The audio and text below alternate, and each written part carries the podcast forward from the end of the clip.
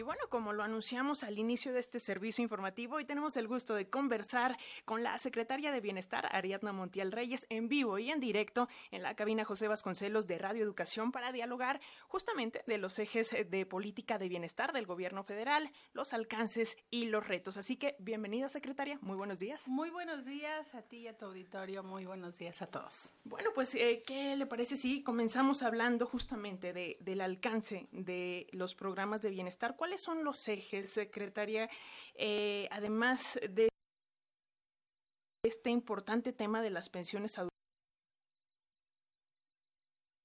adultos mayores, que creo que es lo primero que se nos viene a la mente? Excel, la política de bienestar efectivamente se, se construye desde distintas visiones del propio gobierno. Eh, está toda la parte eh, de grupos prioritarios, ¿no? Como son los adultos mayores, las personas con discapacidad, las niñas y los niños. Está el sector productivo, eh, que es todo el trabajo en el campo, que el campo ha sido históricamente abandonado y utilizado para todo menos para la parte productiva. Hoy tenemos el programa de Sembrando Vida, el programa de producción para el bienestar. Y justamente hace algunos días que el presidente de la República anuncia el plan eh, antiinflacionario, pues participamos nosotros con los programas eh, de bienestar, eh, porque hoy tenemos este impulso al campo, ¿no? Y pueden participar sembrando más, principalmente granos, que nos permita disminuir la necesidad de la importación en este caso, por ejemplo, entonces tenemos esos programas, tenemos los, los programas que son de carácter eh, educativo, que son las becas de educación básica, media y superior.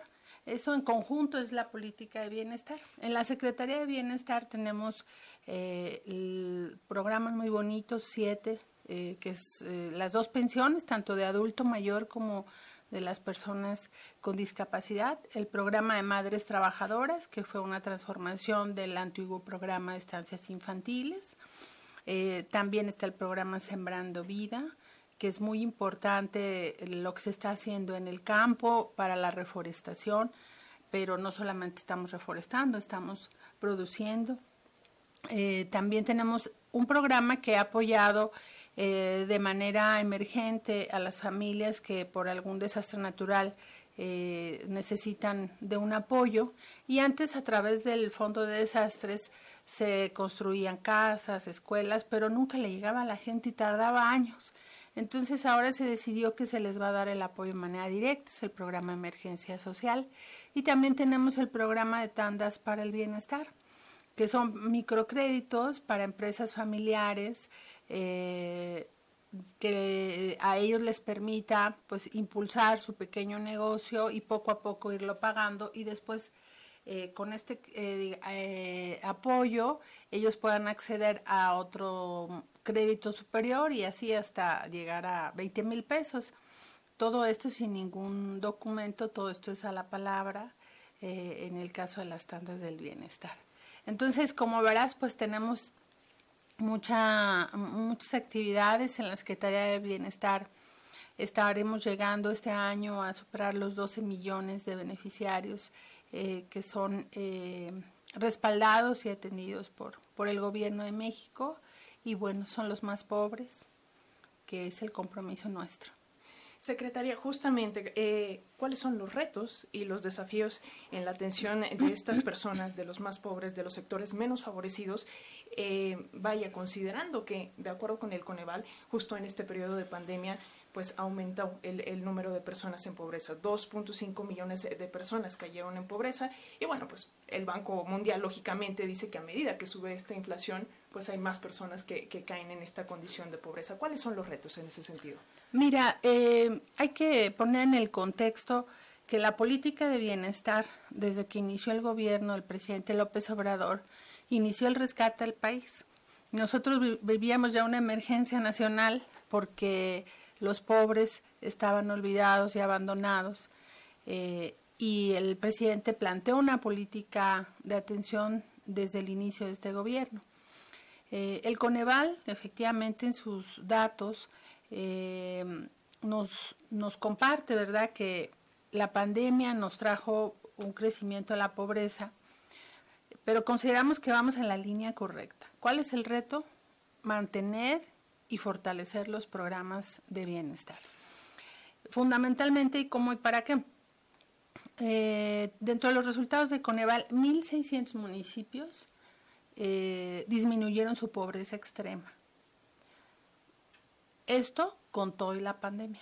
¿Dónde eh, creció la pobreza? Principalmente en, los, eh, en las ciudades, en, los municipios más grandes. ¿Por qué? Pues porque se vive de los servicios. la actividad productiva más importante es la prestación de los servicios que se vieron interrumpidos, cancelados, ¿no? En su totalidad por un tiempo y que ha sido difícil la recuperación económica.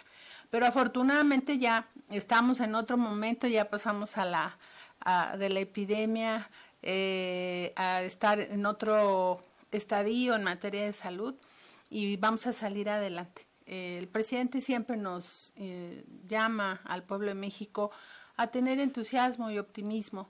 Eh, a mí me da mucho gusto saber que con todo y la crisis económica los municipios más pobres avanzaron eh, en materia de combate a la pobreza. ¿Y cómo lo hemos hecho?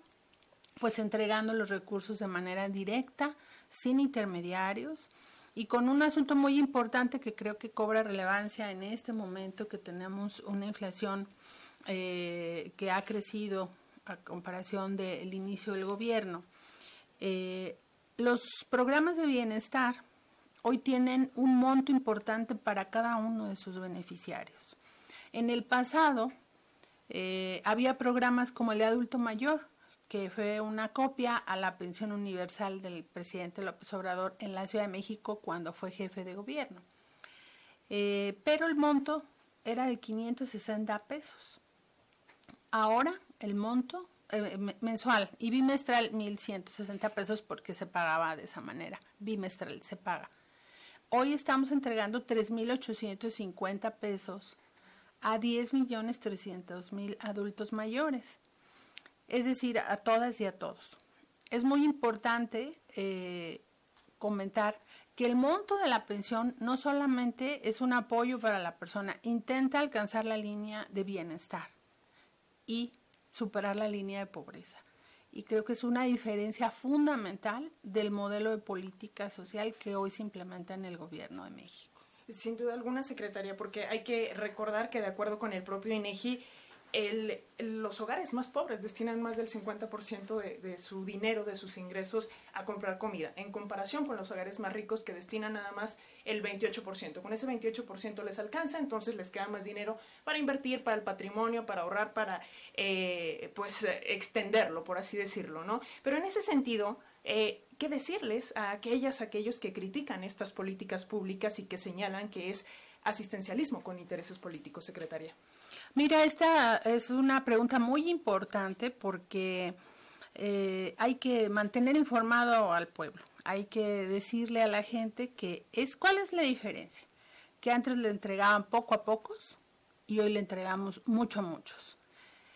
Creo que esto se explica cuando hablamos justamente de este momento, lo que tú comentas, que las personas más pobres, eh, sus ingresos obviamente son menores y solamente alcanzan a cubrir las necesidades básicas como la alimentación.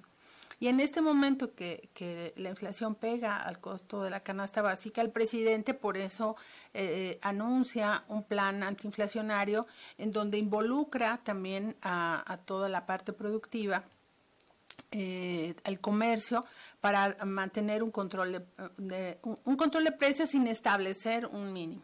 Pero esto que tiene que ver con la política de bienestar, bueno, pues si en este momento que estamos viviendo en esta, circunstancia económica, como lo vivimos en el 2020, en el cierre definitivo por la pandemia, eh, y las personas más pobres no tuvieran estos apoyos, pues estaríamos hablando de una crisis eh, de carácter social pues muy fuerte. Hoy tienen estos apoyos y estos apoyos cada vez tienen más recursos. Las personas reciben cada vez más, eh, más eh, recursos de manera individual. Por ejemplo, lo que te comentaba, en la pensión de adultos mayores se recibían 1.160 pesos. Hoy estamos entregando 3.850 pesos bimestrales. Esa es una diferencia abismal. Eh, pero algo que es fundamental en esto es que estos programas se convirtieron en un derecho constitucional. Es decir, una vez que las personas acceden a estos programas, se constituyen su derecho y nadie se los puede quitar y nadie eh, tiene derecho a decirle si votas por mí, si me apoyas a mí, te lo doy y si no te lo quito. Yo soy muy insistente en esto con los adultos mayores de que mm, esto se acabó, que ya no es así, que es su derecho y que además esta pensión es un reconocimiento al trabajo y al esfuerzo de los adultos mayores, ¿no? Debemos de darles las gracias porque nos dejaron este país, que es hermoso, con sus dificultades y vicisitudes, pero es un país muy hermoso y eso es gracias a ellos. Y lo que hoy les estamos dando es una retribución a su trabajo. Por eso la política de bienestar en el caso de adultos mayores es para todas y para todos, no solo para los más pobres, porque todos trabajaron y todos se lo ganaron y todos se lo merecen. Mucha gente no tuvo la posibilidad de tener un trabajo formal que le garantizara tener una pensión o una jubilación para tener pues un ingreso básico eh, hasta el final de sus días. Pero este esta pensión por eso existe, pero además es un derecho ya en la Constitución, ya nadie se los puede quitar. Eh, nunca faltan los maldosos, pero necesitarían ser mayoría y no lo van a hacer en este país porque la gente es buena, la gente tiene eh, está recibiendo sus apoyos y los va a defender. Les hemos insistido mucho también que esto no es una concesión del gobierno hacia ellos, que es su derecho, que se lo han ganado, pero que la diferencia ahora es que los mayores recursos se destinan a la gente. Y esto es muy importante eh, también comentarlo. Bueno, si el presidente no ha subido impuestos, si no ha subido la gasolina, ahorita porque tenemos la guerra en Europa y afecta el, el nivel de precios, pero el presidente está inyectando los recursos, eh, subsidiando el combustible para que esto no pegue al bolsillo de la gente. Pero ¿de dónde han salido los recursos? Porque cuando llegamos a, a, bienestar, a la pensión de adulto mayor se dedicaban aproximadamente 40 mil millones de pesos. Hoy se están dedicando 240 mil millones de pesos. 200 mil millones de pesos más para ponerlo en contexto, 240 mil millones de pesos es el presupuesto de la Ciudad de México. ¿Y de dónde, de dónde han salido estos recursos si no hay incremento de impuestos ni incremento en, los combustibles? Del combate a la corrupción y de trabajar con una visión, con un gobierno austero. No se podría de otra manera porque el dinero es el mismo, acomodado diferente, pero hoy primero son los pobres, los más vulnerables y pues es el orgullo del gobierno de México, la política de bienestar. Eh, secretaria, antes de ir con el tema de los bancos de bienestar, tengo una pregunta eh, de una radioescucha que me parece muy bonita, muy interesante en el sentido de, bueno, primero agradece justo que los dineros, dice, ya no se van al bolsillo de los gobernantes, pero eh, también dice que qué pasa con las personas que no pueden salir para hacer el trámite para recibir su, su, su pensión. ¿Le podemos dar eh, Sí, claro que sí. Esta es una pregunta muy bonita, porque como bien dices, eh, nos da mucho gusto que las personas se preocupen por quienes tienen alguna dificultad. Lo que hacemos en estos casos, si la persona no tiene un familiar que le pueda auxiliar, nos llama a la línea de bienestar y nosotros le hacemos una visita domiciliaria. Por otro lado, si hay, si la persona tiene a alguien, algún familiar que lo pueda apoyar, lo va a registrar eh, al módulo de bienestar, lo registra, entrega sus documentos, todo como si fuera la persona, y agenda una visita domiciliaria. Nosotros sí tenemos que constatar que existe la persona adulta mayor por transparencia del programa. Entonces, ah, pero agendamos la visita y pero recibimos papeles, agendamos la visita y ya una vez que hacemos la verificación en la casa de la persona queda concluido su registro y procede a generársele su, su medio de cobro. Bueno, pues ahí está la respuesta para Guadalupe Lupita Cruz. En la línea de bienestar es 800-6394-264. 800-6394-264. Y agradeciéndole muchísimo el tiempo, esta visita a eh, Radio Educación, a esta cabina José Vasconcelos. Eh, secretaria, en dos minutitos, ¿cómo van los avances eh, y la puesta en marcha de estas sucursales del Banco de Bienestar? Bueno, pues el Banco del Bienestar es el banco de las y los mexicanos que va a ser muy importante para los programas de bienestar porque será el banco donde se cobren los apoyos. Actualmente trabajamos con la banca privada, eh, en lo que el Banco del Bienestar está constituido. El Banco del Bienestar tendrá 2.700 sucursales en todo el país.